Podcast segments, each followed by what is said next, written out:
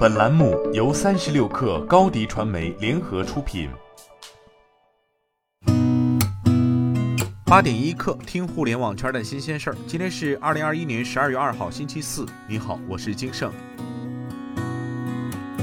据第一财经报道，爱奇艺员工表示，目前爱奇艺正在裁员，裁员比例在百分之二十至百分之四十之间。裁员补偿暂按 N 加一发放。该员工表示，目前裁员政策还在变化中，具体发放多少还存在不确定性。截至发稿，爱奇艺方面暂未对此事发表回应。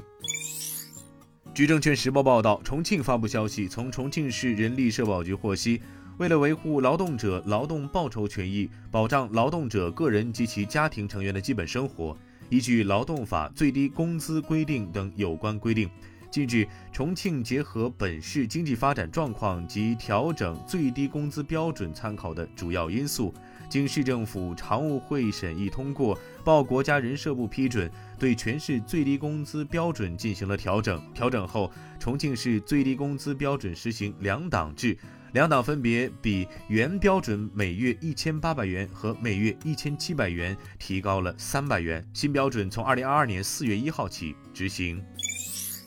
据人民日报报道，近日关于加拿大鹅退换货条款的公平性和合理性受到了社会的广泛关注。昨天上午，上海市消保委约谈了加拿大鹅公司，派外部律师、高级客户体验经理和国金门店店长参加了本次约谈会。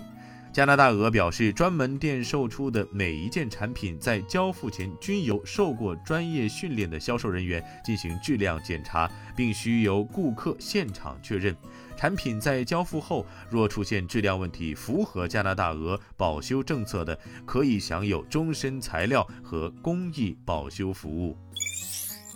三十六氪获悉，据猫眼电影电影《欧文基》宣布定档十二月三号，韩国电影时隔六年再度登陆中国内地院线。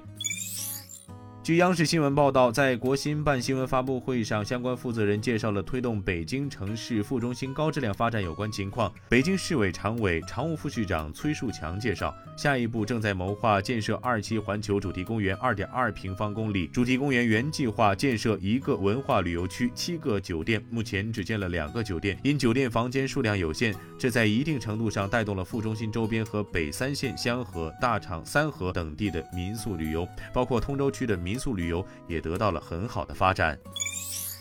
据财联社报道，日本国土交通省提出申请，希望到十二月末为止暂停所有入境日本的国际航班，为期一个月时间。另据此前消息，日本已确认两例奥密克戎毒株感染病例。据界面新闻报道，埃隆·马斯克对 SpaceX 在开发为其星舰火箭提供动力的猛禽发动机方面缺乏进展感到愤怒。猛禽发动机的生产危机比几周前看起来要严重得多。马斯克在全公司范围内的电子邮件中写道：“如果我们明年不能实现至少每两周一次的星际飞船飞行，我们将面临真正的破产风险。”